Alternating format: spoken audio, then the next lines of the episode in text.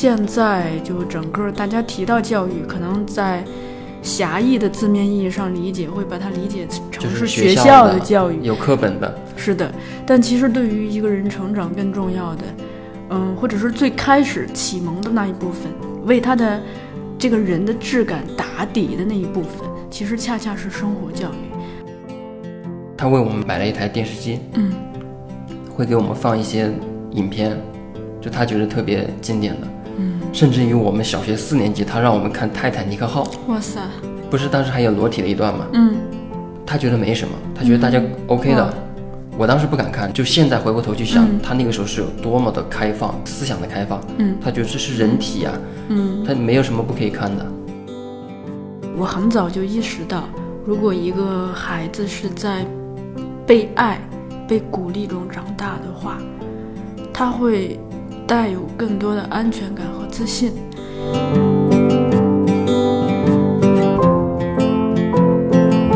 这里是后浪剧场，我是小树，我们是后浪出版公司旗下的一档泛文艺播客，主要关注年轻人的生活方式和文化审美。啊，一年一度的这个教师节要到了，我们今天也没有其他的嘉宾，就是我和 Ace 一起来聊一聊这个关于老师和教育的事儿。Ace 先跟我们久违的听众朋友们打个招呼吧，大家好，我是 Ace，久违了。是吧？很久没有上节目了。对，嗯，其实关于教育也好，老师也好，我一直很想探讨，是因为如果一个人在成长的过程中有遇到好的老师，他可能，嗯，成长的轨迹甚至命运都会发生变化。嗯，再一个，其实我是师范生啊，就一直很关心教育。嗯，何况这个咱们常言道，呃，三人行必有我师。我们在成长路上的老师，可能除了那个名分上的老师，也有其他的老师。比如说，我们最早的老师可能是我们的父母，对吧？对对，嗯，然后到了学校，当然每一个年级都有你的老师。嗯，参加了工作之后，咱们不都互相喊老师嘛？所以，小树老师好。对，所以有很多的老师，还有一个最重要的老师，其实是我们自己，因为在我们的一生中陪伴我们时间最长的是自己。如果自己可以变成自己很好的老师，那或许我们在整个一生的路上都会不那么孤单，对对 也有所我引导。对自我引导、自我激励。哎，对，所以那我们就一趴一趴的来嗯聊起来。好，嗯，那我们就先从家长聊起。嗯，嗯，呃，先听听你吧。其实我们同事这么长时间，我还不太了解你。因为确实是这样，就是家长是我们最早的老师。嗯，因为我们从小就全都靠家长，就父母啊、爷爷奶奶，甚至于还会有一些亲戚朋友们的这种支持和关爱。那么在这样一个环境下，我们能够长成什么样，其实就跟他们有着非常密切的关系。比方说，我小时候就小孩还不够格上饭饭桌，哦，你们家这样子的文化，就是按道理是要成年之前不能上饭桌，但是我们家好像就说十岁还是什么时候之前就是不要上饭桌，就在我很小的时候有这个概念，但后来其实这些都慢慢的就没有那么的严格，嗯。但是就是会有一个这样的印象，就表示我们饭桌上会有很多这样的细节，比方说长辈，尤其是聚餐的时候，就这种家族的大的聚餐的时候，如果最老的、资历最深的长辈没有动筷子之前，大家是不要开动的。啊、这个大这个家、大部分有家教的家庭都会，父母会叮嘱这一点。嗯，然后，嗯，再就是筷子不要竖起来，就竖在饭或者 菜上面，就是一个竖起来，这样很不礼貌。然后就这个预兆也不叫预兆吧，就这种嗯，现象不好。所以其实你讲的这个是生活教育。对 生活，对对对，因为刚刚讲到饭桌了嘛，嗯就吃饭的时候还有夹菜，你不能够扒来扒去，嗯，你要看先看好你想吃什么，然后一夹，然后很自然的放到碗里面。对，然后不要直接夹完之后直接放嘴里面，嗯就一口一口，这样的话就显得比较的有有点丑，甚至说有点嗯、不礼貌。就我们都是先夹到碗里面，然后再一点一点吃，嗯。就是会有一些很多的细节吧，就是哦，这属于对关于生活上的一些教育。嗯再就是为人方面吧，就是比方说我爸或者说我我奶奶，就是为人处事就是特别，嗯，也不能说圆滑，但是就是特别会照顾别人的感受，嗯。特别会了解到别人可能需要什么，然后你需要给别人什么样的帮助，嗯，所以一直以来就周围的亲戚朋友们就是就对我们家就评价还蛮高的。哎呦，就我爸如果就回到老家的话，嗯。可能就是属于那种每天都有人就请他吃饭的那种。嗯因为可能就是平时对大家特别好，所以大家都记得这一份感情吧，就是嗯你这个其实提到了一个很好的概念，就是生活教育。我之前有留意过，比如说南怀瑾先生啊，呃，像这个许倬云先生啊，他们都会提教育中的生活教育。就我们现在就整个大家提到教育，可能在狭义的字面意义上理解，会把它理解成是学学校的教育。有课本的，是的，但其实对于一个人成长更重要的，嗯，或者是最开始启蒙的那一部分，为他的这个人的质感打底的那一部分，其实恰恰是生活教育。而且，呃，我印象中南怀瑾先生有讲，就是说，嗯，其实人当学会了在生活中去自我教育的话，其实这个是跟我们一生更重要的、更息息相关的一个技能，就这些素质对，打的这个素质的底。其实我一直觉得自己蛮幸运的，嗯、父母对我都很好，呃，我妈是特别有耐心的一个人。我小时候，嗯，就是我有一个例子印象特别深刻，就是一开始是学自行车，因为小孩儿不会学，我那会儿还没有自行车高呢，但是就特别想骑啊、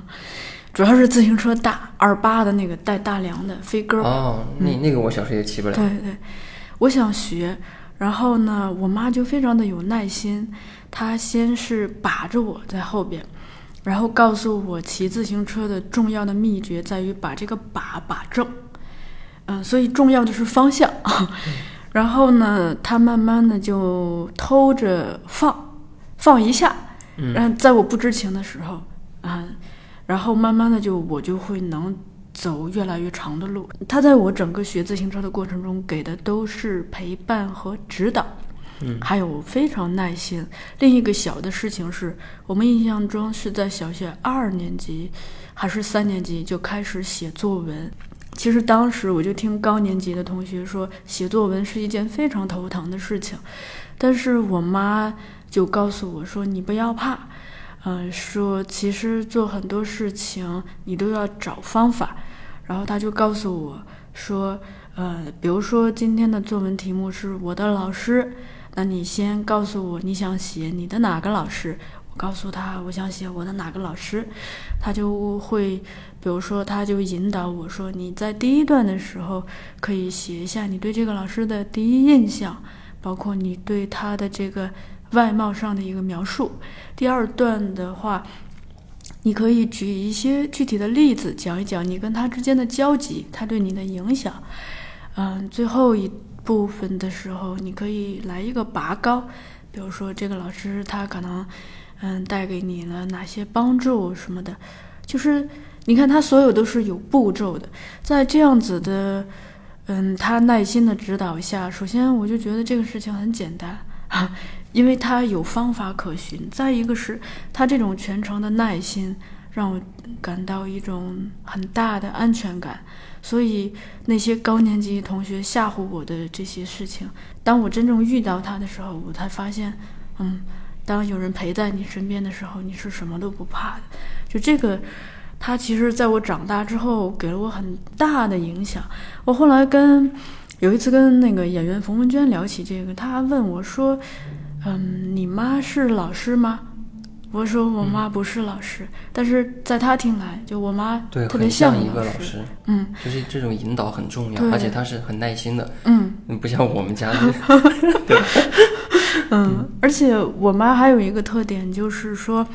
嗯，他很关心小孩子，因为很多大人对小孩子非常的不耐烦，他就说啊，小孩子懂什么？去去去，一边去写你的作业去，嗯啊之类的。但是我妈除了对我这样，她对其他邻居家的小孩也这样。所以呢，嗯，比如说我上学的时候，我们有几个同学特别爱去我们家写作业，因为我妈会在旁边去给一些引导，还陪着聊天儿。嗯、我长大辅导老师嘛，这是，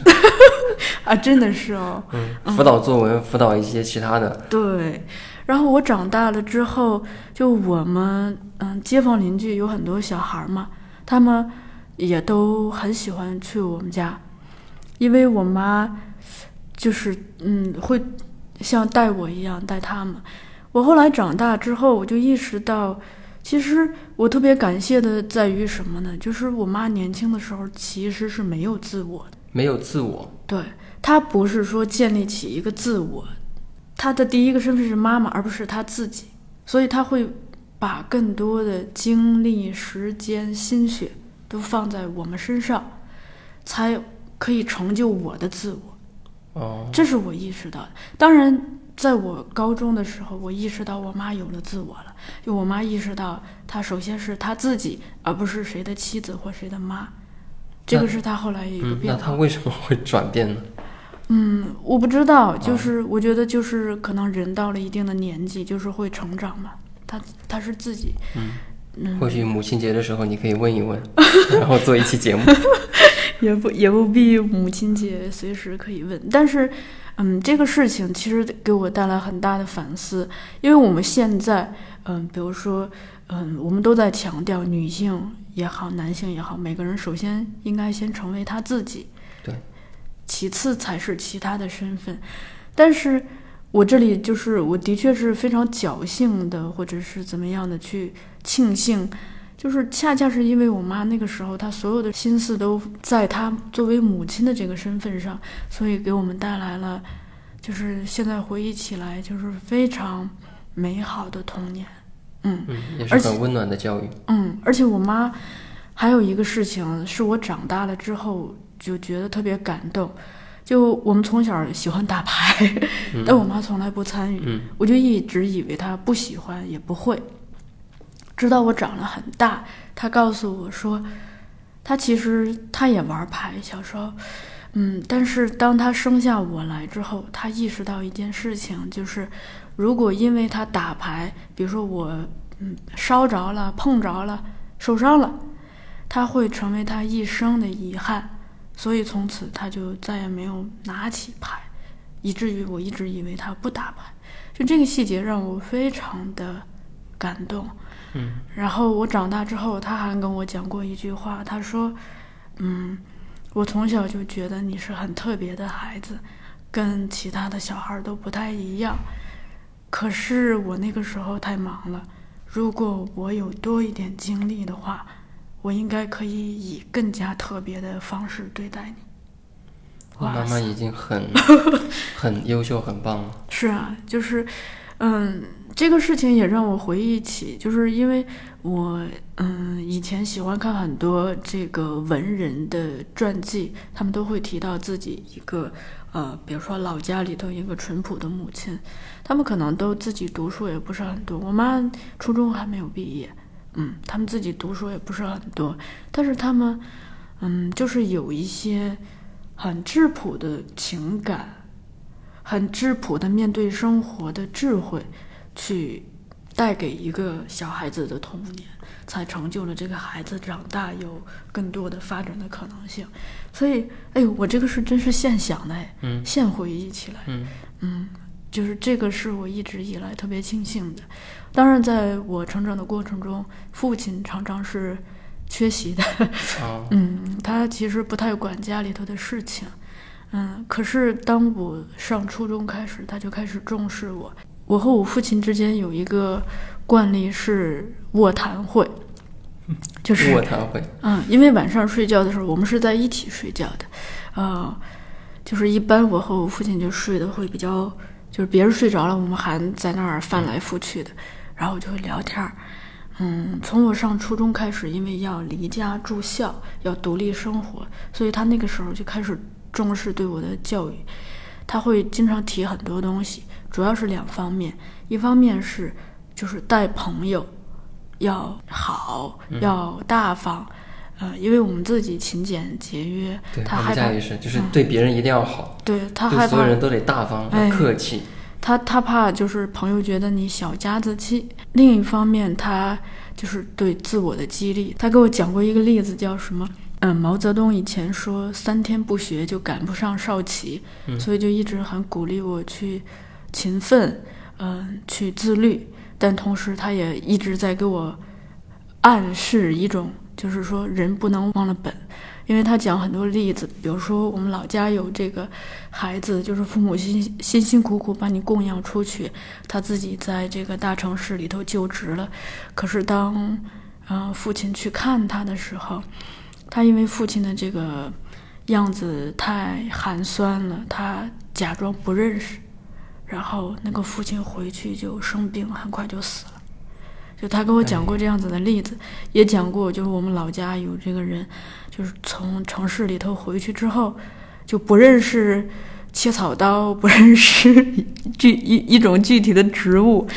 嗯，然后我们经常把这个当笑话讲，但是我知道他的用意就是说，你不要忘了你是从哪里来的。嗯，对，关于就是家长的话，我还是再补充一个点，就是我在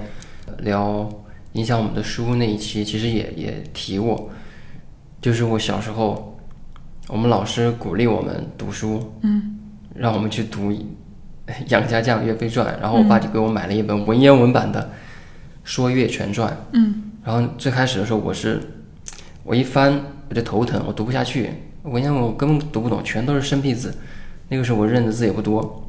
但是突然有一天，我爸跟我说他读完了，之后我就觉得我必须要好好读一读了，嗯要不然这个书是给我买的呀，嗯不是给他买的，但他都读完了，所以我后来就是一边查字典一边去读，嗯真的读读的特别慢，但是我读完之后觉得特别的精彩。这是这个例子，就是就让我觉得吧，就是家长还是某一个阶段的最好的老师。那我们聊聊学校吧，因为我们很快就要上幼儿园了，就要嗯进入一种集体生活，就从家庭走出来。对，关于幼儿园学前班的记忆，其实我都没没剩多少了。那我们就可以进入小学。好，该开始上小学了。嗯小学的时候，我们啊、我还是得从四年级开始讲，嗯因为我四年级是呃进的一个新的学校。嗯，转学。对，是是，就是三年级读完之后，嗯我爸发现有一个新的学校开了，而且这个学校就是原来的呃总部，就是原原本校，嗯，是非常不错的学校，嗯，然后他就让我去读那个学校，因为什么都是全新的，校园，然后设备、教室、篮球场，所有都是最新的，然后我就觉得在那个地方就很幸福，当然最关键的还是老师，因为我们班主任呃也同时是我们的语文老师，嗯。他要求我们每天上课，就是每一节课上课之前，嗯，不是有课间休息吗？十分钟左右的一个课间休息，他让我们早一点回来，嗯，提前三分钟开始去读，大声的朗读，就全班一起读，因为那些内容全部都已经写在黑板上了。嗯我们的黑板报全都是诗词、歌赋、文言文，然后名人名言这些东西。嗯，他天天让我们读这些。也就是在这样的积累之下，我们从小就就就学《三字经》《千字文》《增广贤文》，然后还背了很多唐诗、宋词，嗯，还记了很多名人名言。就这个东西对我来讲，它是一个非常好的积累，就是让我们在很轻松的这样一个状态下，就把这些东西全都记熟了。嗯那个时候我就非常的明显的感觉到，就是我没有刻意去背，但是我全都会。嗯，这是我非常喜欢的一个状态，也也非常感谢就是这个老师给我们的一个启蒙的教育。然后还有一个点就是他为我们买了一台电视机，嗯会给我们放一些影片，就他觉得特别经典的。嗯，甚至于我们小学四年级，他让我们看《泰坦尼克号》，哇塞，不是当时还有裸体的一段吗？嗯他觉得没什么，他觉得大家 OK 的。我当时不敢看，就现在回过头去想，嗯他那个时候是有多么的开放，思想的开放。嗯，他觉得这是人体啊，嗯，他没有什么不可以看的啊。除了这个之外，然后还会给我们放一些 爱国主义教育教育题材的东西，嗯，地道战、地雷战，嗯，然后刘三姐一些东西，就是从小他给我们看影片，然后让我们听评书。哦，这是一个多大年纪的老师？他当时年纪也不大，嗯，他当时不知道有没有三十哦，可能都没有。他的孩子比我们小那么几岁，嗯，她是女老师吗？女老师，嗯，他的孩子比我们小个三四岁吧，所以我感觉他的年纪其实跟我们的父母相差不大。嗯，哦，你讲到这里头，我想到一点，就是说，我们做这期节目，其实，嗯，并不是为了去讲什么名师大师，嗯，更重要的是，也在发掘我们日常生活中那些平凡的人，他们可能是老师，他们可能也不是老师，但他们因为有一种嗯关心别人教育的意识，所以他会影响着我们。所以我觉得去挖掘这个本身，嗯，在这样一个特别的节日里头也蛮有意义的。嗯，它也引导我们去在日常生活中去多嗯留意这样子的人，同时最好让自己也变成对别人有帮助的人。对，就是因为小学就开始给我们有这样的积累，所以我之后的上学，初中、高中，我语文成绩都特别好。嗯就是老师随便提一个什么，我都知道。嗯，老师问全班，哎，大家都不知道，就会就会来问我。嗯就比方说他说一个上句，我立马可以接下去；他说一个什么东西，我立马知道它的出处。嗯就是这些东西全都是从这个小学的时候开始培养和积累的，所以就是现在都是特别感谢有这么一个好老师，嗯对我们有这样一个，就是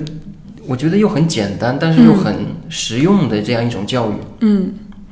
也不刻板，对，也不刻板，我们、嗯我们从来没有动从来没有刻刻意去对，背，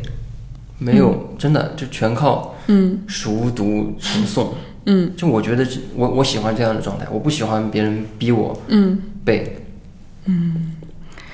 我回忆起这个，我幼儿园其实我、哦，你有这段记忆没？有，我记忆很好啊。但是那个幼儿园的，因为这个一生很长啊，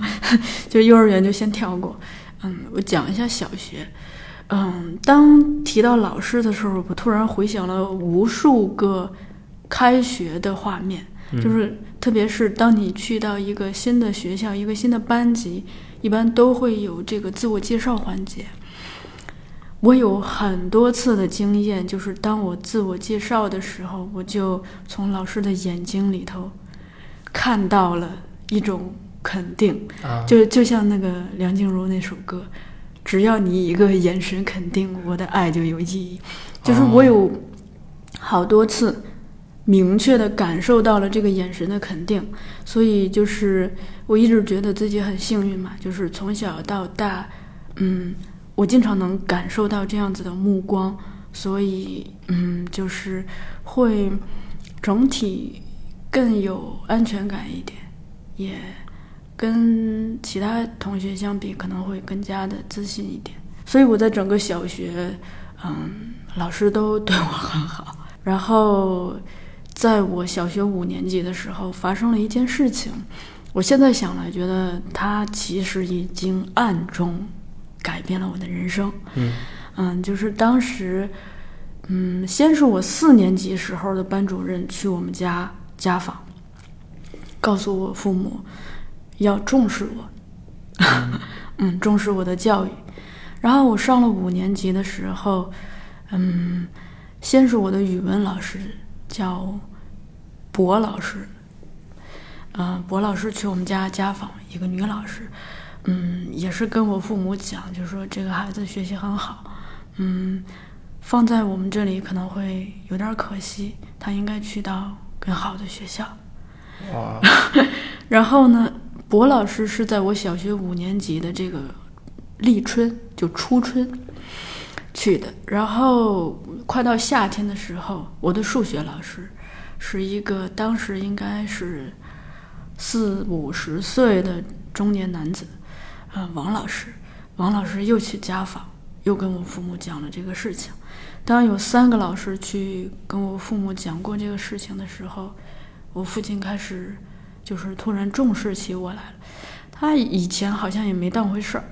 然后他就在那个时候就决定把我送出去，送到县城读书。啊，因为我是在乡下长起来的嘛。嗯，在当时我所生长的环境中，全乡。可能也就一两个学生被送到县城里头去读书，嗯，然后，所以我拥有这样子的机会，其实是非常的奢侈的。优秀嘛。然后那个再加上，嗯，其实我所成长的环境整体是重男轻女，我有一个弟弟，嗯，如果说我父亲稍微的有一点重男轻女的思想的话，他完全可以把这个名额留给弟弟。因为我们家的经济能力也有限，不可能每个人都送出去，所以，我父亲并没有因为我是一个女生，怎么样，把我送出去了，所以从此以后我就开启了一段独立生活的人生。嗯，现在想来就是这些，他，你看三位老师陆续到我们家，如果他们不去的话，我可能就接着在我们这个，嗯。本乡的这种初中去读什么的，就是另可能是另外一条人生的道路，嗯，也不会那么早的独立，对，所以人生的轨迹就是这样被悄然的改变的。然后这里头我想提另一个细节是，那个时候我们学校经常有一些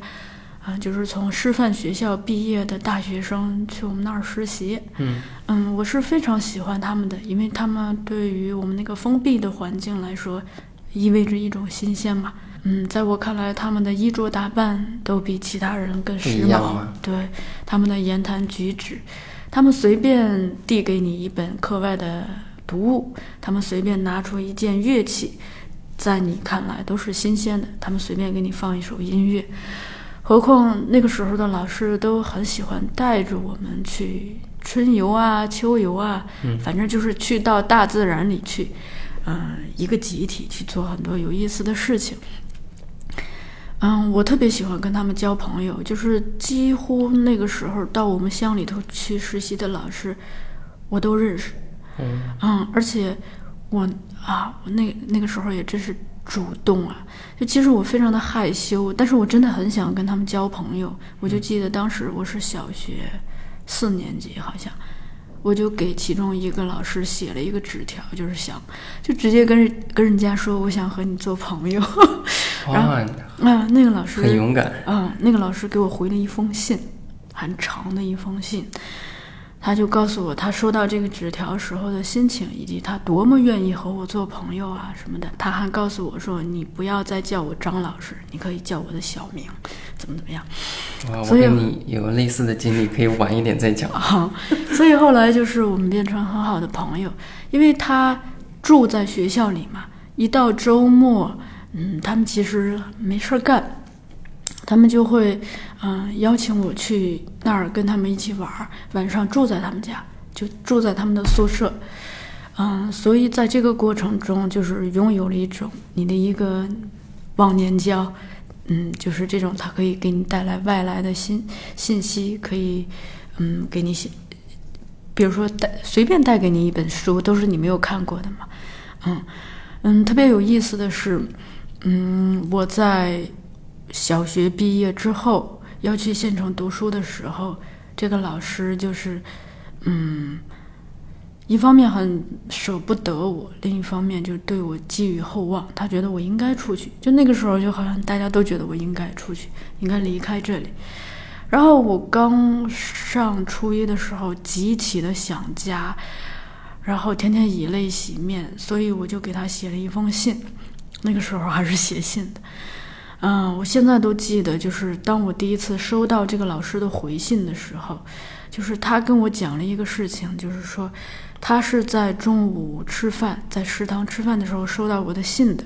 收到了之后，他嗯，就是读的很感动，他就没想到，嗯，被寄予厚望的我出去了，变成一个爱哭包，嗯，但是他旁边的老师就会说，他说人家嗯走了之后就会忘记你，就不会再记得你，呃，就是你以为的友谊什么什么的，就是说嗯，但是他就在回信里头跟我讲，他说他相信他的直觉是对的，就是说我怎么可能嗯离开了这个小学就忘记了这个朋友呢？嗯，我当然在记着这个朋友，就是他在讲，就是他对我们友谊的肯定。哦，所以，嗯，这个事情虽然后来我和他的联系慢慢的就断了，但是其实我一直清晰的记得我们这个整个这个友谊发展的所有过程，也很感激他。嗯，是一段很好的经历。对，都可以拍电影了。你可以尝试一下。对我刚刚讲了小学，接下来我讲初中的老师。初中的时候，我们班主任就特别喜欢我，就莫名其妙喜欢我。男的女的？女的。嗯。然后他同时他是教物理的老师。嗯。他就喜欢干一个事，他就喜欢把我的本子拿过去，然后当着全班的面去读我的作文，读我写的诗，然后我就就当时就是。现在有个词叫“社死现场”，嗯，是吧？嗯，社会性死亡现场，就那个时候就就特别的害羞吧，嗯。但是另外一个方面，我也觉得他确实在肯定我，嗯，以及肯定我的创作。虽然那个时候我还很稚嫩，但他愿意这样去鼓励我的话，就让我觉得好像是可以多多的去尝试的，嗯。所以我就是。因为他对我的鼓励特别大，我在有一段时间我的进步就特别大。嗯，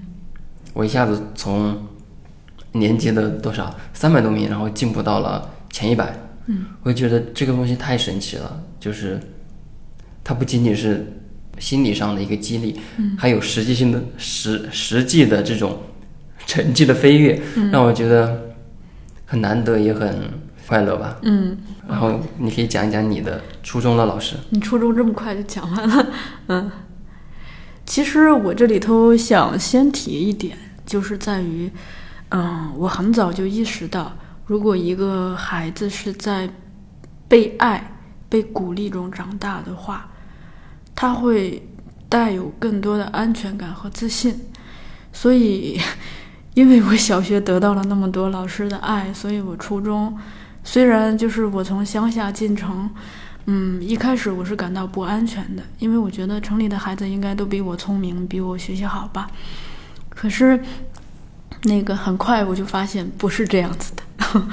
嗯，我现在都记得，就是那个我初一刚入学那天，嗯，因为我们学校整体大部分的学生都是城里的孩子，他们就是可以回到自己的家里头，一个班只有一两个人。是住校生，我就是那一两个人之一。我是我们班唯一一个住校的女生，所以那种孤独感，嗯，再加上一个乡下人进城的那种，嗯，没见过世面的那种羞怯，所以导致我在教室里头是手足无措的。可是，在我们我印象中，那个初一语文的。嗯，第一课是一个关于一个熊皮手套的故事，第二课是羚羊木雕，然后大约第三课还是第五课就是朱自清的背影。嗯嗯，总之我们语文老师也是我们的班主任薛老师在讲这些的事情的时候，他就会提问，然后我就发现全班没有人举手，我一般就是嗯这种场面我觉得太尴尬了，我就会举手回答。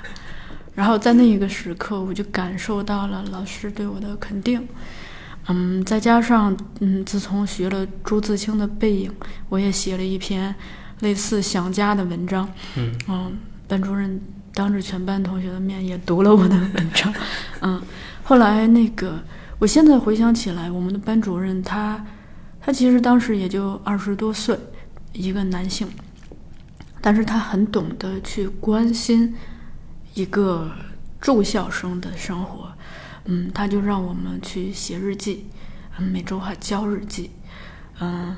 我写的日记全部是关于想家之类的，而且都浸满了泪水，嗯，我就记得他在我的日记本上写那个，嗯，写过两段话，一段话是这个就是“天将降大任于斯人也”，这这一段我都能背下来。然后那个时候这段话给我非常大的鼓励。呃，另一个是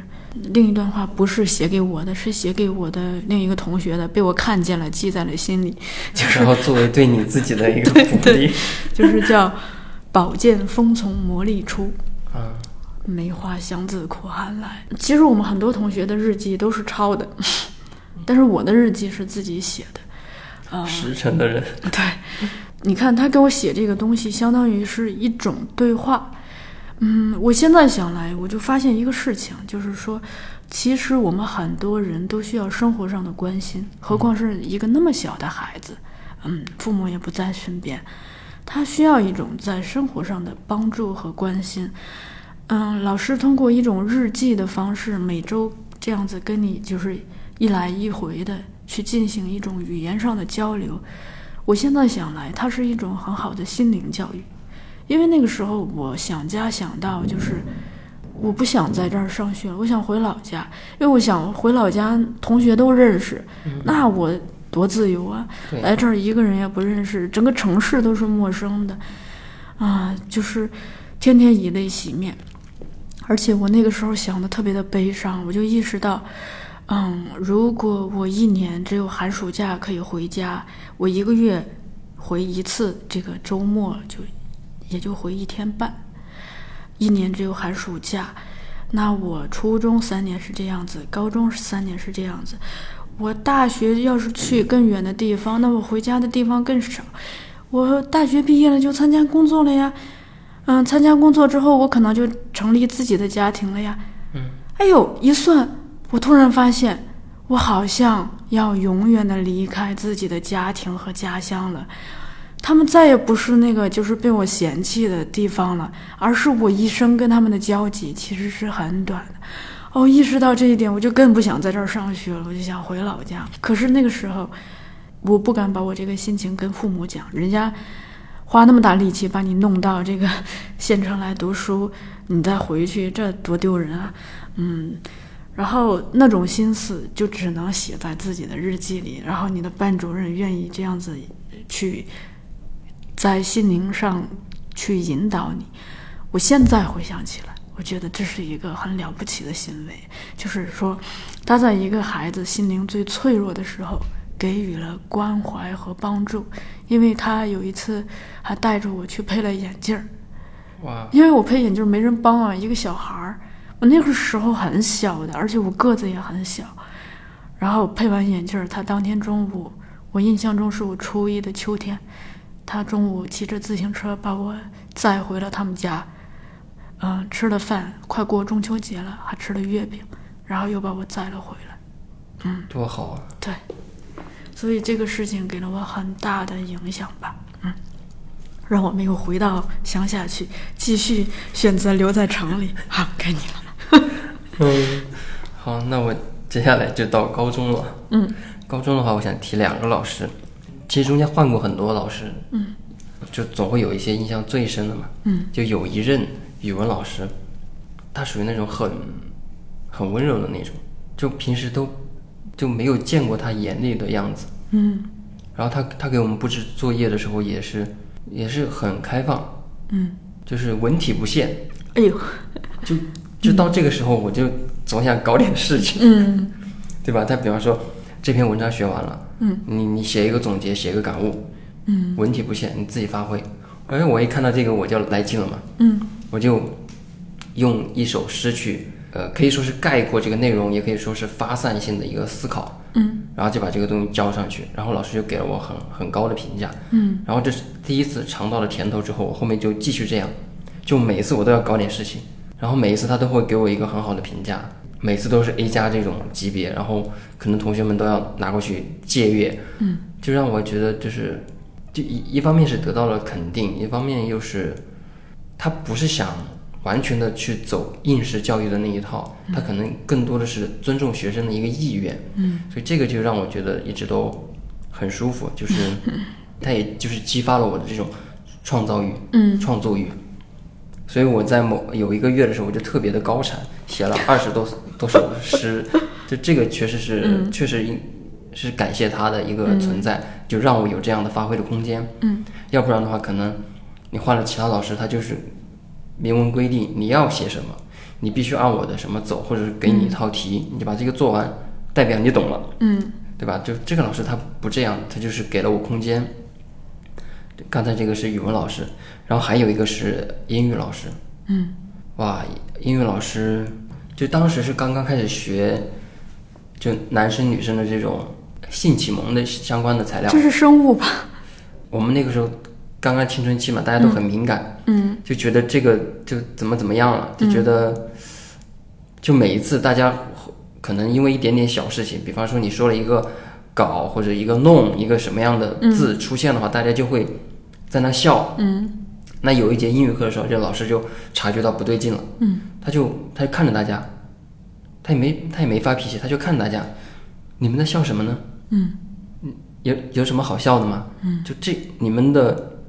思想 是是发生了什么变化吗？嗯，然后他就就安静了一会儿，就全班都安静了，就看着他，然后他就说这个事情，就男生女生，包括我们学的这个这些性教育的这些启蒙的东西，嗯，这个是每个人都会有的呀，这个是很正常的现象啊。嗯，然后他就说两个人在一起，他就他开始延伸了嘛，嗯。就两个人在一起，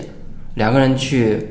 什么有亲密的动作，嗯，甚至于说说做爱或者说生小孩，这些东西都是很神圣的，嗯，是很纯粹的，你们不要把它想歪了，嗯，然后就是当时他那段话就直接让我觉得哇，就就被被镇住了，嗯就震撼到了，他就他从一个很小的点，但是他能够发散出去，然后给我们一个正确的引导。就从那以后，我就感觉班上的风气就 都、哦。都变好了很多，就大家不会因为这种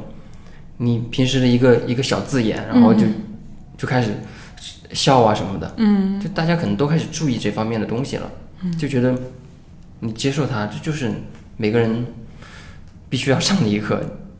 所所以这也是我一方面就会觉得好像我们在这方面的教育上面是很缺失的，非常缺失，非常缺失。我就大家们当时经常就是老师说，哎，这一章你们自己看看吧。对对，而且最开始的时候我自己我都我都不好意思看的，嗯是后来老师点我起来回答问题，我发现、哎我怎么都不会啊，嗯然后回去以后就我上课都不敢看，我回家以后偷偷的看，哦。我知道了，我就慢、就自己学，然后为了、为了考试，嗯，就当时没有这个意识，所以觉得老师的引导还是很重要的。嗯，如果老师都引导不好的话，那可能那个时候大家可能都会，嗯，整个格局都会乱掉。哎，你这个很有意思啊，因为，嗯，其实对于一个小孩成长的过程来说，性教育是非常重要的一课。对，然后这个老师在这件事情上，而且他不是管这个的，他是英语老师，哦，他只是说误打误撞，他看到了这样一个现象，他觉得不太好，嗯所以他觉得可能有必要把这个东西纠正一下。嗯，挺好，太好了，嗯，好，我们聊这个高中，我高中去到了我们全县最好的一所中学，县一中，天之骄子，就是所以一路就是会，嗯，每一次顺的。嗯，不不，每一次刚开学都非常的紧张，嗯。因为你总觉得就是我来到了一个这么好的地方，应该这个是吧？周围的人肯定都比我厉害，实际上也是这样。就是我现在就是回想起来，意识到一件事情，就是，呃，你刚才说的，看老师是应试教育的，还是说他更重视这个学生本身？我在高一的时候，就我们，因为我当时我们班是全年级最好的一个班，所以就是那个，嗯，压力非常的大，就同学之间的压力以及老师所给的压力，嗯，其实让我非常的不适应。我发现我从小就不适应这种，嗯，竞赛型的班级，哦对，我不喜欢这样，所以现在取消了吗？嗯，我就害怕，现在不让不让设重点班了，对，嗯。就给大家压力太大了。嗯，就是我初中刚才讲的那个班主任，我也非常的庆幸，就是因为当时我们的年级是有其他的班主任是非常进取型的，而我们班整体是好像更重视同学之间的友爱，嗯然后嗯，我高一之后很快就文理分科啊，很庆幸我来到了一个并不怎么样的班，对。其实我高一的时候，那个在那个好的班，就是那那种，我甚至意识到，我们有一些老师他对学生有分别心，因为对每个人不一样。当然了，既然是最好的学校里头最好的班，那肯定你想想，要不是学习特别好的人，要不是家庭条件特别好的人，那这种情况下，你如果你什么都不占，那你可不就是就是最普通的一一个人嘛？对。对，所以就是这些东西都让我感觉到不适，嗯嗯，然后我特别庆幸的是，高二文理分科之后，我选择了文科，然后进入到一个看起来就是极其普通的一个班，然后但是这个班对我的影响很大，就在于我第一次意识到，就是当时我们的班主任应该有四五十岁吧，任老师，就我发现他没正形，他不太像个老师。同学可以站起来以近乎吵架的方式跟他辩论一些问题，这不是那个吗？什么奇葩说啊？不是，那个西西南联的。对，我就经常看到他和我们同学辩论，就两个人像演小品、说相声的，我就觉得好搞笑啊！而且我们同学就是给他起一个外号，然后所以他是有外号的，就是所有这些都是把我们以往印象中那种高高在上的老师，把他拉回到跟我们一样的人。同学们在给他取外号，然后有的同学，因为我们老师那有一点秃顶哈，有有的同学就是他们上去提问问题啊，悄悄的摸老师的头。好皮呀、他们。对，就是在我看来，就是这些，就是那是我第一次意识到，嗯，原来老师不只是高高在上的那种，嗯，就是他他可以就是竟然变成一个好搞笑的人啊，就被变成同学们之间的笑料。但是我们老师做了一件很有意思的事情，就是有一天我们班的同学跟那个隔壁班的同学打起来了，在操场上，然后就特别有意思，就。我们老师就特别护我们班的同学，他就上去各种不讲理，反正就是我们班，就是他护着我们班同学们，他就开始各种胡，就是胡说八道、不讲理。然后我们就看到这一幕，就觉得既搞笑，但对于我来说又特别的感动。嗯嗯，然后就觉得他对我们其实也挺好的。然后包括我们同学也经常开玩笑说：“哎呀，你家那个做什么饭都不请我们去吃。”然后他就说。那你吃呀，叫你来，你敢来吗？反正就是这种。嗯，我第一次意识到，人和人之间，特别是老师和学生之间，不是只有一种就是恭恭敬敬的那样子，而是说就就可以这么，就就好像在跟一个你玩的特别好的朋友在开玩笑，说啊，你做那个饭都不叫我们去吃啊什么的。对，对，所以就是，嗯，它其实给我们带来一种很放松的氛围。嗯。这一点后来就是我意识到，其实，在我们任何的人和人之间，如果我们除了表面上这种恭恭敬敬、你好我好，能释放这种攻击性，啊说啊小航，你这吃这个就偷偷自己吃，都不给我吃一点，能带来这种亲密感，其实你的关系反而更近，嗯，而且你们彼此在这段关系中更加真实，或者更自在，嗯，因为你不必说。有一个嗯礼仪的或者是什么的东西束缚着你，必须恭恭敬敬嘛，嗯。然后这个老师在我毕业的时候还给了我一个特别大的帮助，因为我毕业之后我就说，哎呀，我马上就要嗯上大学了，那你这个叮嘱我几句呗，嗯啊。看看他说了什么。我快速的讲一下，避免有的听众听过，就是嗯，他先是给我的那个。本子上，我们上晚自习给他把本儿，我就是我通过同学把这个本子传上去，然后他就给我传下来。嗯嗯，我就想，哎，老师给我写了什么呀？翻了半天也没有留言啊，啊，但还有点生气。结果翻到最后了，发现他写在了最后一页，而且是头朝下写着的。嗯，他就说，高二的你就感觉就是挺挺青春期的嘛，叛逆什么的。然后进入高三，就突然沉静了下来，就觉得整个状态很好。然后告诉我说：“嗯，我给你写这个，嗯，字是倒着写的，也是在告诉你，其实生活中遇到的很多的问题，我们换个角度看，就会别有洞天。对，就是这四个字。嗯，我一看啊，老师是别有用心啊。对对对。嗯，然后我在。嗯，毕业走之前，他又告诉我一句，就是走哪儿带一个笔记本儿。嗯，所以我一直有一个随身携带小本儿，随时记录的习惯，就是从那个时候养起来的。嗯，好，挺好。然后我这边就到大学了。哎，我们一起进入大学。对，一起进入大学。就大学的时候，我印象最深的是一个英语老师。嗯就他其实也不是说所有的课都带，他就带那么一门课。嗯他带的那门就叫说唱英语，就他是我们学校的嗯明星导师嘛。哦然后就上那个课就会很开心，就跟着他唱啊什么的。嗯，就他会用这种唱歌的技巧来教你学英文。哎，我发现你一路都在遇见这种死亡诗社式的老师。嗯，对，是吧？对对对，嗯，他有一句话就说的，就一般人可能听的觉得很普通，但是我听的就会觉得特别好的一句话，就是你在我的课上，你可以不听我讲，但是你不能不学习。嗯。这句话非常打动我，嗯。就是就怎么说呢？就你你觉得我讲的不好，你可以不听我讲，嗯。但是你不要浪费自己的时间，你可以干你自己的事情，嗯我也不会让你挂的。嗯反正你只要保持一个在学习的状态，我就认为你是个好学生。嗯然后他还有一句话就是，就是他从来不会去觉得坐最后一排的同学就是坏学生，嗯，就是不爱听讲，就没有偏见，没有分别心。对他反而觉得最后一排的可能更加有思想，嗯更加独立。嗯就他有很多的这种小点，就让你觉得他跟别人好不一样。嗯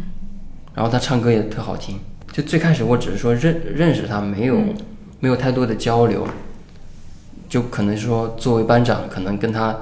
有那么几次稍微多一点的交流，就是比方说我把作业全部都给他，或者怎么样，但实际上也没有过多的。但是我就很想认识他，嗯。我还去研究他，就发现他有一个什么样的创业项目，呃，然后跟学生一起合作的一个项目，嗯然后拿过挑战杯的什么什么奖，嗯，然后男老师吗？女老师，也是女老师。对，也是女老师，你很有女老师缘啊。啊、对，然后我就去研究他，然后查他的很多资料，嗯然后我就觉得好想认识他，嗯就有一天我就突然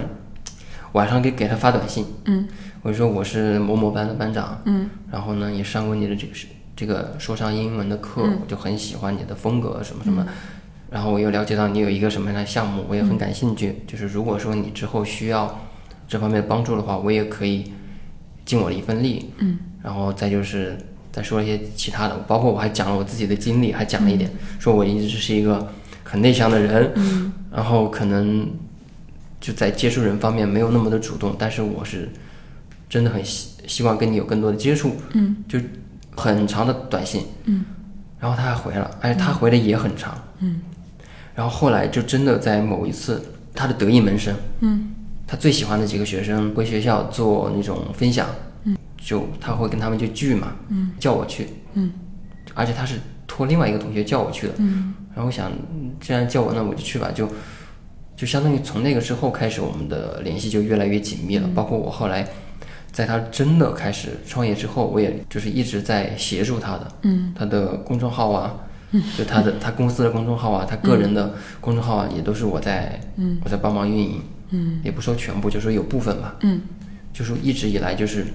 一种很合就合作的关系，而不是说这种师生的关系。他也他也是就不让我叫他老师，他就让我叫他的昵称。因为这个称呼的变化，就意味着关系的变化嘛。对，所以就说这一点，我跟你之前提到那一点就很像了，就是你是自己去往前迈了一步，所以才会跟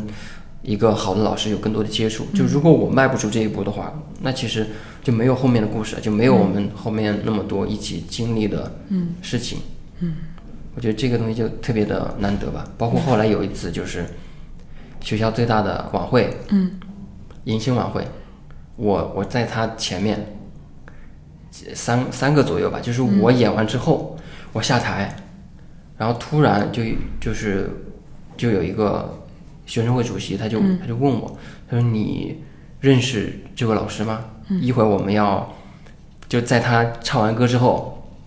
要给他送花，嗯现在我们还没有找到这个人。我说你找什么人？我不就是吗？嗯就我跟这个老师很熟，你就给我就好了。嗯然后我就就真的在他唱完歌之后，我就上上去送花，然后跟他就是有一个拥抱，嗯，然后还被拍下来了。哎呦，对，还被拍下来。然后当时他也特别惊讶，他说：“你怎么会突然出现？”嗯。我说：“嗯，我我总有办法的嘛。”嗯。就就这种很难得的一个场景吧，就是跟他终于同台了，然后也有一个热情的拥抱，同框，对，同框了，就觉得这种特别的难得，嗯。也是一次非常珍贵的记忆。嗯。刚说到这个高中啊，啊，我想起一个小小的细节，就是，嗯，我在高一的那个竞争非常激烈的班里头有一个小事儿，就是当时有人这个就类似于这个，比如说教育局的人听课，啊，就是反正就是外边来的领导来听课，嗯，我们就在讲这个东西，就需要提问同学。当老师提问的时候，就是我还是像我初中的时候一样，害怕老师冷场嘛，所以有提问我就会举手回答。但是那一天我发现，就是我举错了手，因为这些都内定了，嗯就谁回答什么都内定了，并没有我，我是一个偶然因素，所以就是其实我这个行为并没有博得老师的喜欢，反而可能给他带来了某种打扰、对，干扰。打扰他的计划。是的，所以就是嗯，导致这个事情之后呢，一方面就是说我可能感受到了，就是我做了不对的举动，但另一方面扪心自问，我觉得我没有做错什么。对所以就嗯，但是呢，在另一个课上，就是我们一个非常年轻的刚毕业的英语老师牛老师，他提问没有人回答。那天好像也有人听课，然后我又起来回答了。牛老师特别感激我，下课送了我一块巧克力。就这两件事情，它所形成的对比，我现在想来就是说，一件小小的事情，它所折射的老师对学生的态度。嗯，其实，嗯，我从我自己的出发点想，我觉得我是很淳朴的一个想法，就是首先这这题我会，对，再一个就是也害怕冷场，何况还有人听课，对，但是，当然我大局嘛，对，当然我至今也没觉得我在第一局做错什么，因为我不知情，我又不知道你们在演戏啊。对，嗯，好，进入这个大学，其实，嗯、嗯，影响过我的老师有很多了，我只能是这个挂一漏万的去选。嗯，我现在就是特别想讲的是我的一位郭老师，也上过咱们的节目，就是去年跟我一起聊张爱玲的。哦，嗯，他是我们现当代文学史的老师，嗯，他浑身这个也拥有着一种嗯摩登的气质，就非常符合现当代文学史的这个感觉，嗯所以他一直是我们所有的老师里头最摩登的一位，不管是在思想上还是在这个造型上。嗯，我现在都记得，就是当时我们同学经常说，我们要是长大了也可以像那样子，多好呀。嗯，他就是好像是文科生的一个理想型。嗯，而且我刚入学的时候，嗯，就是我也从这个老师的眼睛里头得到了那个刚才说的一个眼神肯定，我有得到过这个。而且第一次交作业的时候，他夸我字迹潇洒，嗯，就是这些我都能感觉到，就是是一种偏爱吧。对，所以就是导致我一直很喜欢上他的课。呃，我在印象中在大二吧，做了一个重要的决定，就是给他发了个短信，就是约他出来。我我特别想跟他聊聊天，所以就是在一个周末，他专门开车来到学校，带我去了一个小房间。那个房间是他刚毕业被分配到我们学校时的一间单身宿舍，就是他，嗯，他女儿都是在那儿出生的。他后来就是嗯，拥有了更大的房子就搬走了，但他经常去那儿休息，所以我们就是在那间房间里头聊了一个下午。夏天，我现在都记不清我们具体聊的什么，大概就是说我在向他表达我对知识的如饥似渴以及对外界的渴求吧，就是我希望去到更远的地方、更大的城市，然后他当然给我的都是鼓励，也在这个过程中，嗯，让我看到了他是一步一步怎么长起来的。因为这个房间非常的有寓意啊，那是他作为老师起点的地方，而且这个房间很朴素、很简单。可是，在这个房间，我看到了两个，嗯，物件，嗯嗯，现在想来非常的有电影感。一个是一个就是他们家的照片，啊嗯，也就可以看到这是一个家庭，嗯，很重视家庭的一个人。另一个是我看到了一封信，是他女儿的。这封信好像是他女儿就提交一个什么作业，就是我印象深刻的是他女儿提到一个细节，就是说他的妈妈可以为这个家庭营造一种让人欲罢不能的。非常愿意沉浸其中的气氛，特别是每次吃完晚饭，爸爸去洗碗，妈妈去怎么样，他就营造这种晚饭过后一个家庭那种和谐的氛围。他在强调这一点，我对那一刻印象非常的深刻。当然那天去见完这个老师，他还请了我吃了饭，并且鼓励我去考研，考到更大的地方去。嗯，非常有意思的是，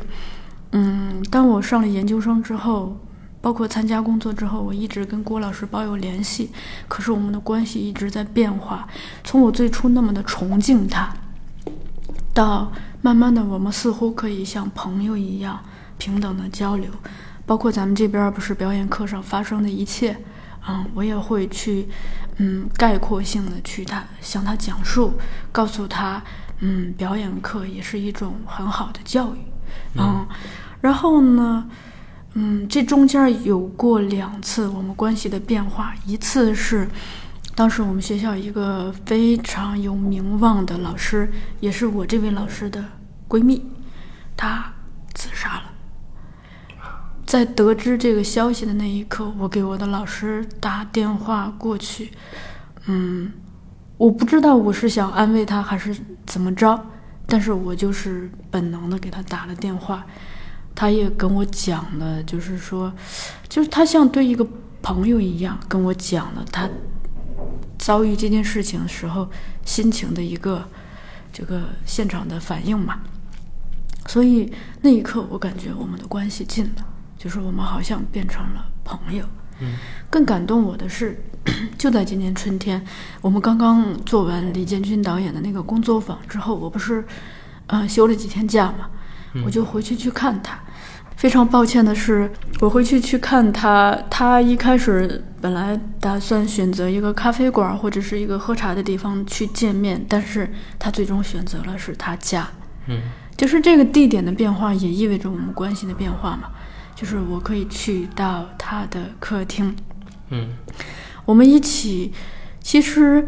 呃，就是我跟他讲讲我工作上的苦恼以及表演课上发生的事情。然后在这个过程中，我还跟咱们孟总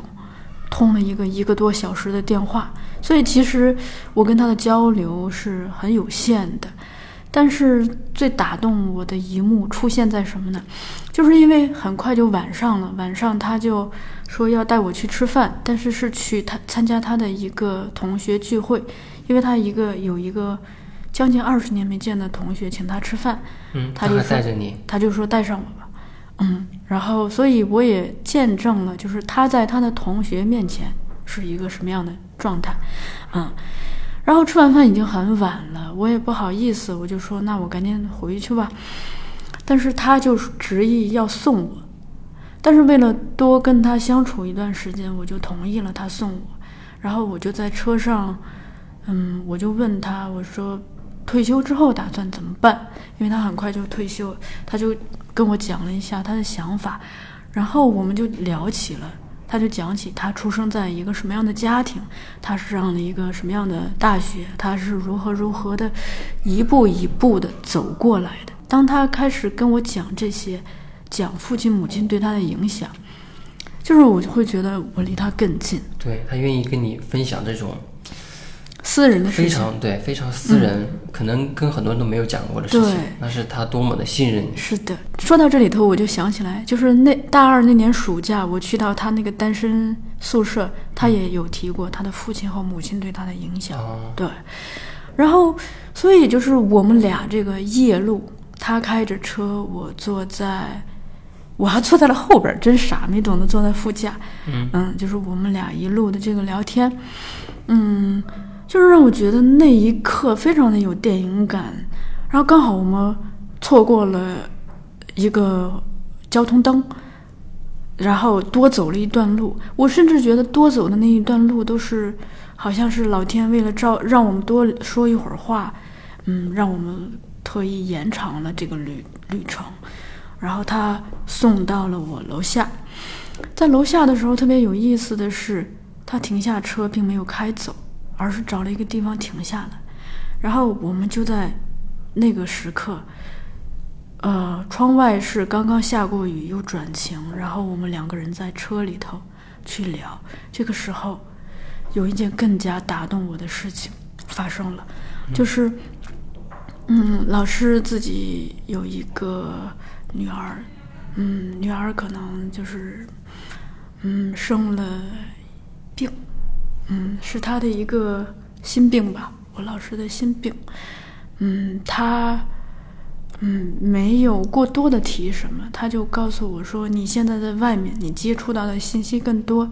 你除了多跟我分享，你也可以多跟妹妹分享一些。我害怕他的世界太封闭了，嗯就是你多带给他一些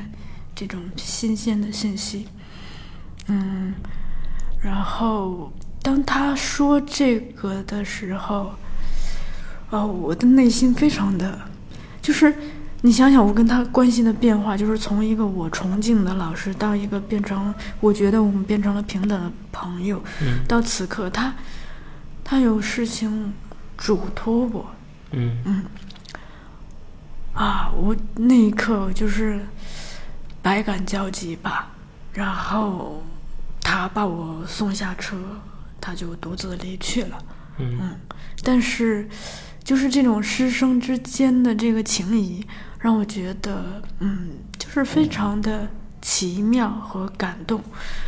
然后在这个过程中，我就想到我在今年春天看完话剧《九人》的春逝出来，嗯我就去向他推荐，因为我觉得这部戏，嗯，刚好是讲这种女性情谊，而且是这种忘年关系的。嗯我觉得很符合，而且我老师是研究女性文学的，嗯，然后嗯，特别有意思的是，呃，当马上这不是春逝本周六要演嘛，嗯。当这个嗯售票的信息出来的时候，我第一时间发给了我的老师，我的老师抢到了一张高价的票，啊。所以在这个周末，他应该会专程来一趟北京去看春逝。然后你就可以又见到他了，嗯，就可以有更多的交流，对，就是这样。嗯。嗯，好，该你了。那其实一直大学都捋完了，就开始工作了，嗯，开始步入社会了，嗯。但是就是不管说是社会还是说这个生活，我觉得嗯真的就是一个非常重要的老师，就是在摸爬滚打，就经历过很多事情之后，你就觉得就是踩过很多坑嘛，嗯但是也都不白踩，嗯，就是你走过的每一步都都还都算数都。算了，都算了，真的都算了。嗯比方说，我有一份工作，就是就相当于是被人骗了，那个事情就是让我觉得，就是不签合同的话，你就是耍流氓。嗯就所以，我后来就很注意这方面事情。就有一些事情还必须是你经历过，你才会注意的，不然你都会天真的以为这个世界上全都是好人，全都是大爱博爱，像我这样的人。对，就是你会经历很多事情，在这个当中你也会学到东西，比方说工作方法，嗯。比方说这种为人处事、待人接物，我觉得就是很很琐碎吧。嗯。但是你如果哪一天能够把这些东西全部都串起来，对你自己来说就是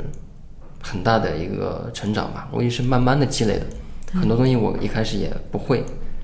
是一点一点学完之后，积累之后，突然觉得哦，原来是这样。嗯有一个例子怎么说呢？就是过马路要小心，要要看车，嗯就是你怎么叮嘱他，嗯他就觉得我知道了，我我肯定知道，我肯定会注意。只有当他面临那个危险，嗯，或者说实际上已经对他造成这个伤害了，被蹭了呀，被撞了呀，之后他才会觉得这件事情有这么的重要，嗯，就我觉得这就是我的一个感受，嗯。就很多东西你必须得经历，嗯，不然的话别人说什么都没用，所以是来到社会上，其实就是更多的是醒。我们之前完成的主要部分是知，对吧？嗯，对，知行合一。对，嗯，我比你多一部分就在于我读了个研究生嘛。但其实，呃，我研究生快速的讲一下啊，因为这个比比你多一部分。对嗯，但是我要讲三个老师，就是我其中有一个老师叫单老师，他不是我的导师，但是他对我们很多同学都很好，好到什么程度呢？就是从你入学。他会组织我们同学之间，比如说一起去看一个演出，或者一起去山里头，呃，住个农家乐，嗯。然后比如说学弟学妹来了，他就会组织师哥师姐和学弟学妹一起，然后所以我们等于在他的引导下完成了校友之间的一一个呃相逢和融合。嗯，然后他平时嗯比较喜欢带我们去他家里头吃饭，因为他家就住在我们楼上。我们嗯经常是好多人去他家，然后大家嗯吃完饭一起洗碗，然后再一起聊聊天儿。在这个过程中，他会嗯教我们很多事情，比如说如何点菜，嗯，包括你刚才讲的借人待物，啊、包括有一次他嗯去北大讲课，他带上了我，然后那个我们打出租车去的，我下车的时候，嗯，一关门，啪一声，有点重，他就教给我一个关门的方法，既能把门关上，又不要太重响。嗯嗯，这个例子我在咱们后浪剧场的第一期里头有讲到，对，他在对我们进行种种的生活教育，然后我们毕业之后，在他的眼里头，就是对于他的学生，嗯，不是说嗯论文答辩完了就毕业了，而是说他希望看到他的学生把生活的一切都安顿住，比如说有一份稳定的工作，建立一个家庭。所以，比如说当时我们有一个同学是去云南支教去了，我们老师就真的去云南去看他了，翻山越岭。哇，这嗯，然后又因为我们很多校友不是都来咱们公司工作嘛，嗯所以刚毕业的那几年，我们单老师每年冬天会来一趟后浪，来请我们所有的校友一起吃饭，在这个过程中告诉我们点菜的方法，什么凉热荤素搭配，啊嗯，如何照顾到每个人的口味，就是总之，不管是打车、走路、吃饭，处处皆学问。比如说他这顿饭，他说小树你点，你来学习一下怎么给大家点菜。啊嗯，下一次就 ace 你点。所以就是他对我们生活方方面面的关心，时时刻时时刻刻都让你们学习。对，时时刻刻让学习，然后呢也会，嗯，比如说有好的书会介绍给我们，或直接买来送给某些同学。嗯对，所以就是等于是一个对我们的生活无微不至的老师。呃，我们另一个老师叫李老师，李老师很有意思，李老师家的客厅非常的热闹，啊、不逊色于单老师，因为他也住我们楼上。李老师他有一种气质，在于不管你自己的人生经历了多大的挫折，或者是你的心灵有多大的困境，当你去跟他聊聊天儿的时候，你就觉得好像一切都没什么。哦，这都不叫事儿。对，所以呢，我们很多同学开题过不了，论文过不了，或者日常生活中一点点小事，呃，心情不好，嗯、没有信心，总是感到自卑，嗯、担心找不到工作，种种的焦虑和苦恼，都可以带着这样子的一个状态去到李老师家去跟他聊聊天。知心大姐姐吗，是一个男老师，知心大哥哥。嗯、现在六十多岁，教我们的时候可能不到六十岁，嗯，然后所以我们很多同学直到毕业也会经常去他们家聚，而且在他身上我们也可以释放某些攻击性，比如说说啊，老师你这个你都不会玩狼杀啊，老师你都没有微博，然后就会可以这样讲，嗯嗯对，所以，嗯，我印象中有一次就是那个，嗯，我晚上十点多去找的他，我们聊到了很晚很晚，已经过了凌晨一点。他跟我讲了很多他之前的经历，然后这些都让我特别感动。那一次谈话，我记住了两句话，一个是他告诉我，青春就是用来挥霍的，就是就是用来浪费的，所以你重要的是去经历。另一个是他告诉我，就是说，嗯。前面的都是风景，身后的经历过的就是变成故事，所以就是不要有太太多的顾虑，去经历。很像畅销书的名字，这两句。嗯，还有一个老师就是那个我们的王老师，是一位女老师，跟我妈同岁。王老师呃一直对我很好。其实我刚参加社会也被骗过好几次，嗯，有重大的财产损失，而且这些事情我父母不知道。是我一个人扛下来的，而且在我刚刚参加工作，刚刚参加工作，他折掉了我好几个月的工资，嗯，但是我的王老师就是他会不时的给我打一个电话，他会告诉我，他觉得我比较单纯，嗯，他害怕我来到社会上被人骗、被人欺负，所以他会。就是表达关心和关爱吧，同时也提醒我不要被 坏人骗。嗯，然后最近一次跟王老师通电话，就是他告诉我说，嗯，其实婚姻和生育未必是最重要的，但有一件事情很重要，就是谈恋爱。哎哎，有意思。对，因为亲密关系对于一个人是很重要的。这种关系不同于我们和父母的关系，不同于我们和老师和朋友的关系，它是一种更私密的关系。人在那个世界里头可能会有一种别的生命体验。他就提了这一点，然后更开心的是，他介绍他已经高二的女儿。和我认识，我们现在变成了很好的朋友。嗯啊，我们本周六的活动，我也会邀请他女儿过来。哦，好的，好的，好的，你继续讲。对，然后刚才我没有细说嘛，我就稍微再补充一点，就是因为我毕业之后，我经历了三份不同的工作，嗯，然后又辞辞了工作，想想想搞戏，嗯，然后呢，就是有那么一年多的时间，属于一个漂泊的状态，嗯。就漂泊无依，非常无依无靠，嗯，然后又挣不到多少钱，嗯，但是呢，好处就是我去到了很多地方，参加了很多戏剧节，就是在这种眼界的开阔上，还是还是有很大的提升的。嗯，用李老师的话说，你经历了很多风景，留下了很多故事。对对，然后后来我又创业过，没干的特别成，嗯，但是呢，就是因为有这么一段经历，嗯。我后面就是我当时觉得没什么，就是过后我回忆起来，就是我在后浪工作之后，我往前去回忆，就那段经历，我之前不愿意提及，嗯，但是我后来就发现啊，就我现在的很多的东西，其实是因为之前的经历而来的，嗯，就是我有过那种特别不好、特别绝望、特别无能为力的时候。然后现在就会觉得，我现在可能从当这一段经历当中吸取了很多的教训，嗯，然后也学到了很多的方法，嗯，非常的感慨，就真的就是走过的每一步都都算数，嗯，然后踩过的坑呢都是都是值钱的坑，嗯，对，呃，因为我一毕业就来到了后浪，嗯，首先我非常的幸运啊，我一来就是我遇到一位。我现在可以说，在我的职业生涯中非常重要的一个人，他当时是我们公司的总编辑。哦，曾经的。嗯，她是一位比我年长几岁的女性，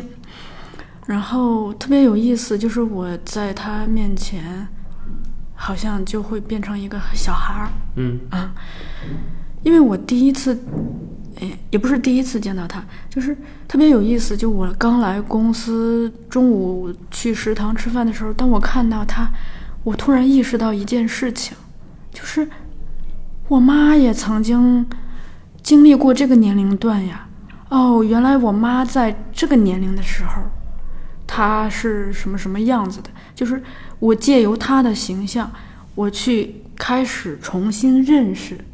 就是三十多岁的我妈。哦，嗯，因为你从小总觉得妈妈是个妈妈，你就不会觉得她是一个独立的个人，她她也是一步一步从二十岁、三十岁一步走来的。所以借由她，我重新认识自己的母亲，同时呢，就是很奇妙，我在马老师面前，嗯，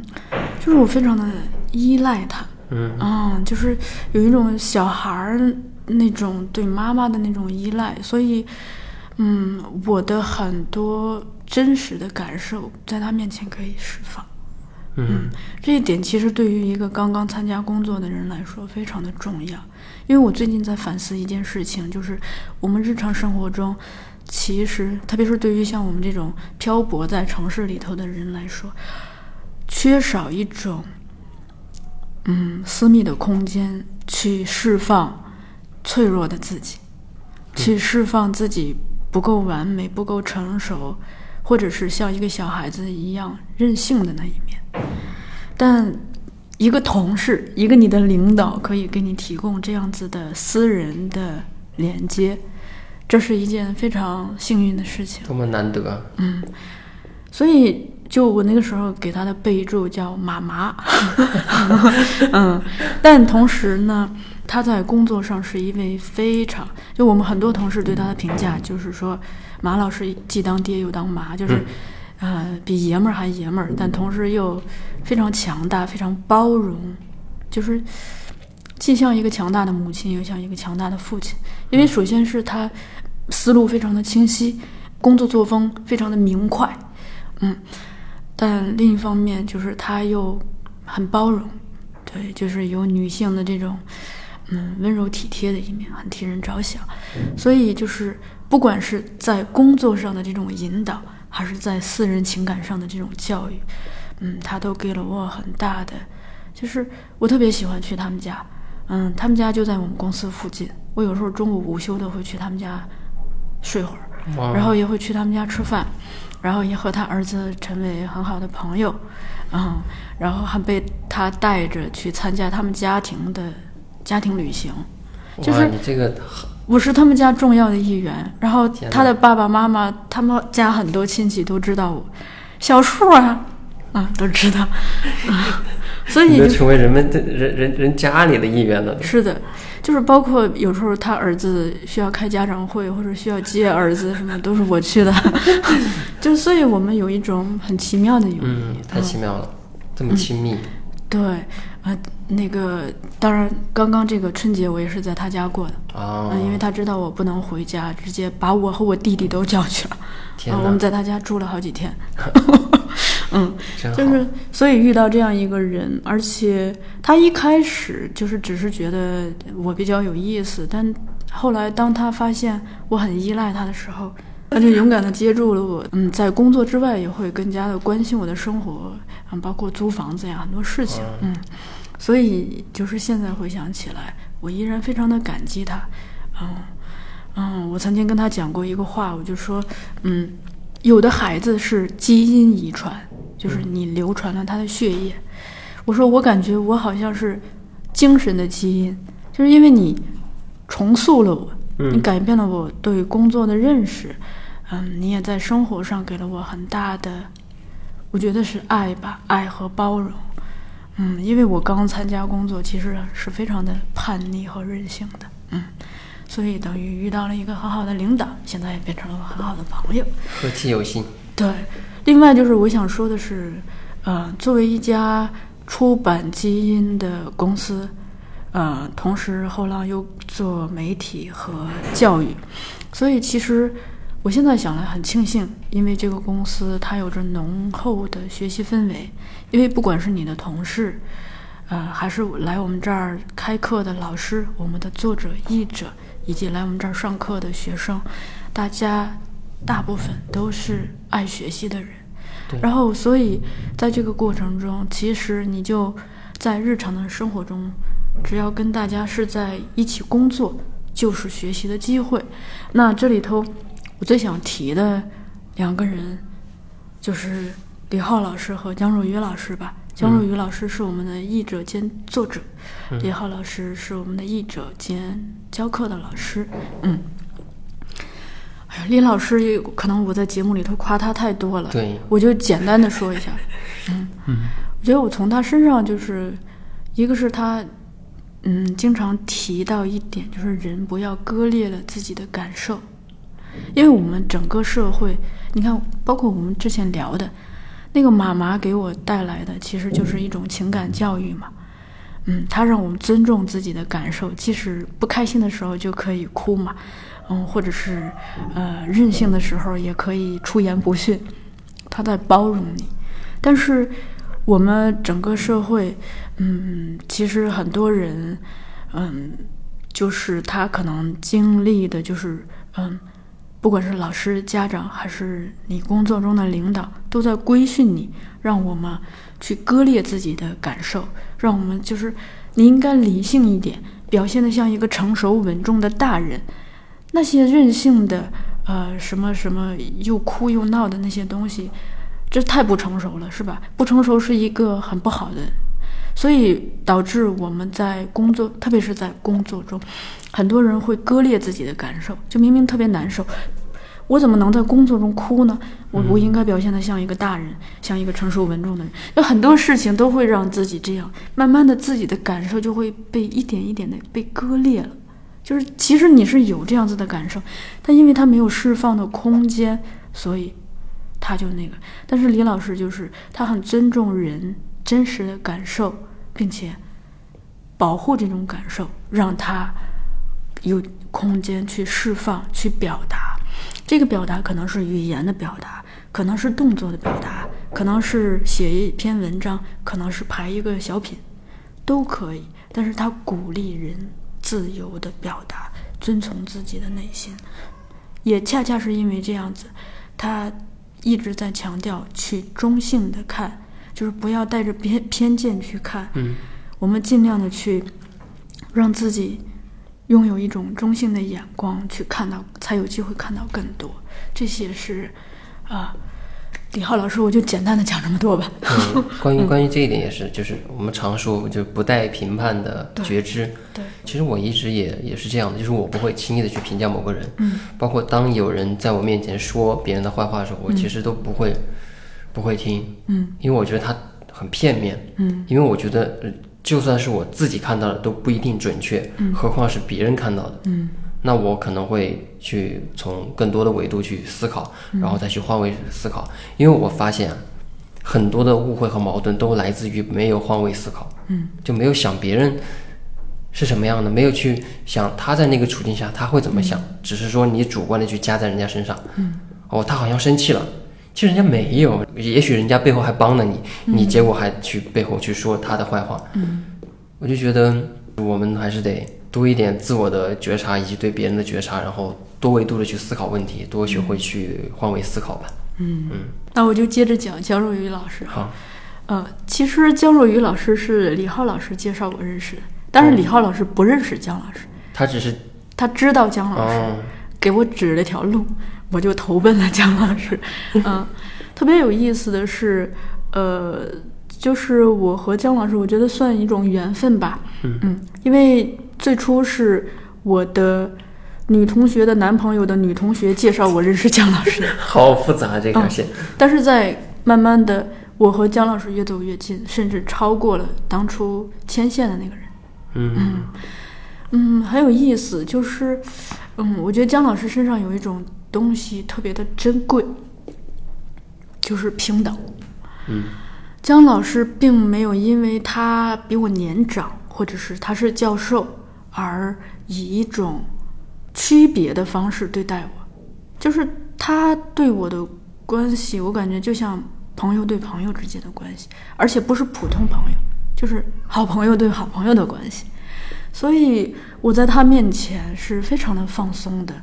我也愿意去在他的面前去释放我的脆弱，嗯，然后他跟我讲过一个事情，很打动我。他说他在九十年代去美国留学嘛，这不是学方法派嘛，去取经去了嘛。他说那个时候学校的华人面孔还是很少，所以他能感觉到那种歧视，就是美国人看他，有一些人看他就跟我们现在的一些城里人看乡巴佬是一样子的。嗯嗯，就是好像城里人看乡下人，所以从那一刻他就决定，就是告诉自己，一定不要歧视，就不管别人是怎么样的，不要歧视别人。所以他，嗯，不但对我很好，就是包括对润琪，嗯嗯，因为我们一起跟他工作嘛，他对我们都很好，而且他经常表现得像个小姑娘，就是 去跟我们分享一些事情，讨论一些事情。还有一点是，他讲过一个细节，就是说，嗯，他很小的时候就去剧组拍戏，嗯，他很重感情，比如说一个剧组里头有这种大姐姐什么的，他就对人家很好，然后这个戏，嗯，杀青之后，他就会很怀念这些友谊，然后等到再次见到这些大姐姐，她就会还哭，激动的。但其实我也是这样子的人，所以她可能在我身上看到了这一点，我感觉她很保护我这一点。如果说非要总结一点的话，我觉得她带给我的就是，呃，对人的尊重。嗯嗯，因为，嗯，我们首先是个人，是一个真实的人，有真实的感受，其次才是那些身份。对，不要因为那些身份，让我们之间有了鸿沟，被深深的割裂。最后一一趴是讲自己，对，就自己的话，我觉得是这样，就自己也是自己的老师。嗯就比方说，第一个就是，其实我从小就是一个特别内向的人，但是我意识到了，就当你没有意识到一件事情的时候，你是无法改变的。而我从很小的时候就开始意识到，这样不好，嗯。因为大家都说不好，然后我自己也觉得不好，所以我会慢慢的一点一点的去改变，就是不是说一一个大幅度一下子就一飞冲天，没有，就是一点一点的，它是一个非常平滑的一个向上的一个走势，嗯。就可能尤其是这种节点很重要。比方说你从一个学校到另外一个学校，嗯，比方说我小学四年级的时候到达一个新的学校，那我以一个更新的面貌去面对大家，然后小学毕业到初中又是一个面貌，然后再到高中又是一个面貌，再到大学又是一个面貌，就是每一次这种切换场景和场地的这个机会，对我来说都很重要，因为我即将面对的人，他们不知道我以前是什么样的，所以我现在表现的是什么样，他们就会认为我现在是什么样。就是在这种大节点之中，我就会很明显的感觉到自己跟以前有不一样了，因为我是积累下来了嘛，就几年，你可能慢慢在变化，但是你回过头来再看的话，你跟几年前的自己已经很不一样了。嗯，所以我第一点就是说，有意识的去觉知、去观察自己，然后跳出来，去用另外一个眼睛去看自己，然后让自己有变化、有进步。这是我想说的第一点。第二个呢，就是跟兴趣有关。嗯兴趣就是很有句话就是兴趣就是最好的老师。嗯，为什么呢？就是当你对一个事情感兴趣的时候，你才会愿意去做它。包尤其是我，我如果不感兴趣的话，我真的没办法。嗯就我大四的时候，突然就觉得，哎，我想搞个公众号，嗯，开一个公众号写点东西，因为我平时都是以前是 QQ 用的多，QQ 空间，啊，你写完之后啊，人家很多人给你点赞、评论、转发的，呃就觉得是不是你也可以去尝试，嗯去把这些东西再再深度一点，嗯。就不要那么及时，就稍微你长一点，把你的东西表达全面一点，因为你一条说说啊，或者你一条朋友圈，它是很快的就发出去了，你可能都没有想好，嗯，然后我就想可不可以让它再细致一点，然后就开了个公众号，开始写文章，然后没想到就是我毕业之后，也就第三份工作其实就是跟这个有关了，就是新媒体运营加活动执行加各种杂七杂八，嗯。就相当于它最开始只是我的一个尝试，但是它后来变成了我的工作，嗯。以至于我后来加入江湖戏班，其实也不是说就我去面试，它并不是说我作为一个演员，我表演的有多好，是更多的是大家看重我有一个宣传的这种能力吧，就是他觉得你能写公众号，你 有有这样的一个思维，宣传的思维，可能这个是当时能够打动大家，让我去进这样一个团体的原因。嗯，然后再到后来，呃，来到后浪，就更加的是新媒体运营啊，各种运营，就是嗯都在做。嗯就我觉得这个还是跟兴趣其实有很大的关联，因为我没有去做我当时学的那那个专业嗯英语教育，我没有就当老师，我一直都在干这个，嗯，所以就也觉得很神奇。然后第三点就是保持一个学习的状态，我觉得很重要。就包括去年疫情期间，就最开始是因为天天刷那些消息刷的特别烦，嗯然后我就想，你不能天天这样，这样太浪费时间了。然后我就想，我得开始学习，嗯 然后就开始报很多课，因为那会儿是稍微的是比比其他时候会稍微的多一点自己的时间，因为你不需要通勤，你每天多三个小时。我在家开始学做饭，炒菜，这也是一个学习，就生活上。再一个就是，呃，去真的去学一些课程，学一些技能，比方说去学一点关于运营的东西啊，嗯。学一点视频拍摄或者照片的一些拍照，嗯，然后再学一点新媒体运营的技巧、社群运营的东西，就是保持一个学习的状态，我觉得很重要。就自己有时候是需要 push 自己的，就不然的话就是可能会放松下来，然后泯然众人矣。嗯，就是我觉得很重要，就是我们是要不断的去保持一个学习的状态，就是你这一辈子都是得不断的学习的。然后呢，你看看自己能不能有进步，能不能获取更多的乐趣，获取更多的价值。嗯用李浩老师的话说，就是学习是一种生活方式。嗯用咱们一本畅销书的说法，就叫终生成长。啊，对对对，其实，嗯、关于自己是自己的老师这一点是你提的嘛？我觉得嗯提的特别好啊，这这是我最愿意聊的。嗯，请开始你的话题。因为我嗯，应该是在参加工作之后，或者是再稍微早一点。我有一个同学叫灰土豆，他一直提就是人应该保持开放。嗯然后参加工作之后，特别是上了表演课之后，我更加强烈的、自觉的意识到这一点：人应该保持开放。人只有保持开放，跳出小我，才有可能看到其他的世界。而我们身边的人，我们身边的事，其实都是我们学习的材料。这不是空话，说我就是发自内心这样认同。何况就是我们会遇见很多很优秀的朋友、同事，嗯。另一点是保持自省，就是嗯，我在工作中，我经常遇到一些人，就是年龄可能很大，但是你能感觉到这个人是封闭的，这种封闭会带来一种固执，甚至是偏执，这些东西都让你和他的交流，不管是因为工作的交流还是生活中的交流，都非常的艰难，总是在误解、置气，啊，就是这种不愉快的状态中进行，而且进行的也不通畅。所以我就在想，嗯，如何解决这个办法呢？或许就是一个是时刻提醒自己保持开放，要真正的看到自己之外的世界；另一个是要经常自我反省，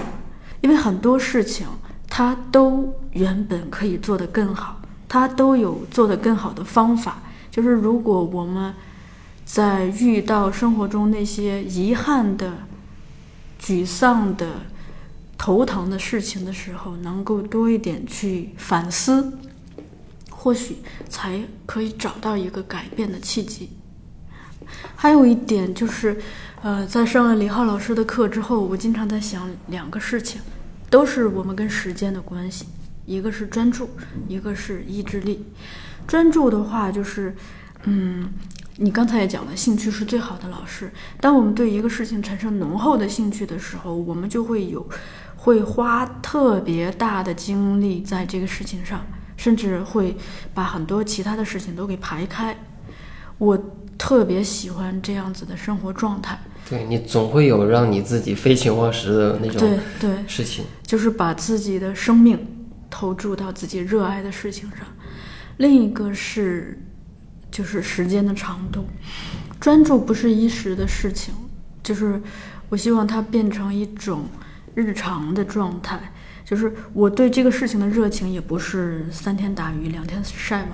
而是说我可以一如既往的，如滴水穿石般的去一直砸砸砸，滴答滴答。所以就是对一些事情的坚持，以及在坚持过程中所体现出来的意志力，是我非常重视的。嗯，还有一点就是最后想说的吧。就前两天，我有一个朋友，他跟我讲一个事情，我把它概括为就是，我们应该把自己当成自己的作品。嗯，他跟我提到一件事情，就是说，呃，你平时的言行举止、衣着打扮，都应该可以做得更好，就是你可以，嗯，很多细节更用心，这样子的话。就像我们看一个作品一样，就是哪怕是我们去凝视它、去拉片、去仔细的看，都看不到太多的错误或毛草的东西。就像一件精致的衣服，它的方方面面都是好的，它的布料、它的做工，它没有线头，它上面没有头皮屑，它没有褶皱，嗯，它是平整的，就是。如果我们这样子对待自己的衣服，也这样子对待自己，我们就不断完善自己这个作品吧。嗯嗯，因为很多时候大家对你的认识就源于对你的这些印象，你的衣着打扮，你的言行举止，你的接物待人。所以我就把它总结为：我们自己才是自己最好的作品。嗯，说的真好。嗯，你刚才也说到嘛，就是。生活处处都可以学习，各个方面都可以学习。嗯，那这个世界上的各种事物、各种人、各种现象，嗯，都可以成为我们的老师。是的，我们从这个当中去学到很多东西，吸取养料，嗯，积攒经验。对，我觉得这些东西都很重要。嗯，一个是不断去经历，经历也好，去看也好；另一个是不断的去思考。我再举一个小小的例子，就是。啊，大约是从我来后浪参加工作之后，我突然意识到我自己变成了别人的树洞，就是我的初中同学、高中同学、大学同学，啊，研究生同学少一点，都愿意向我倾诉他们的苦恼。谈恋爱的时候倾诉谈恋爱的苦恼，结了婚之后问要不要离婚，要生孩子之前问我要不要生孩子，生了孩子问我小孩太太闹怎么办，小孩好像有点那个内向怎么办。啊，就他们觉得你都可以去解决这些问题吗？是的，就都会去问我。嗯，更有意思的是，我慢慢的发现，我的女同学的爱人们，他们也愿意悄悄的向我倾诉。就比如说我去他们家做客，可能我同学在厨房里头忙嘛，嗯，然后他爱人就在在在客厅，就赶紧跟我倾诉一下自己的困境，心灵的困境。其实这些时刻我都非常的感动。嗯，对于我来说，首先获得别人这样子的信任，我非常的荣幸。再一个，我不觉得这些是负能量，是负担，我对他们充满了兴趣，因为我觉得人的苦恼，就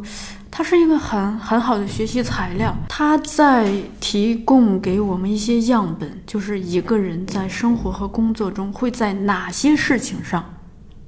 陷入困境，嗯，他的苦恼的点是什么？当我们发现了苦恼的点，我就愿意去分析这个问题。就是如果它是个问题，我就愿意去寻找答案，就是去跟他们一起分析这个事情的原因是什么，以及它的答案可能在哪里。我们一起去找这个答案嘛。所以在这个过程中，其实。呃，我就等于是在跟大家这样子的聊天中学习到了很多。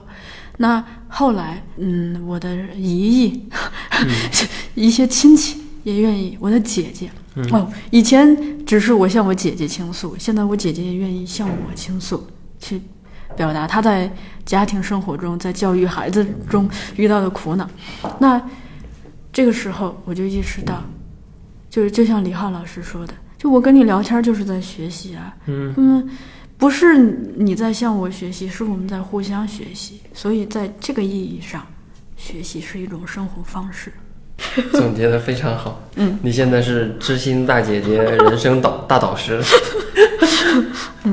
好的，那咱们就聊到这样。好，嗯，好的。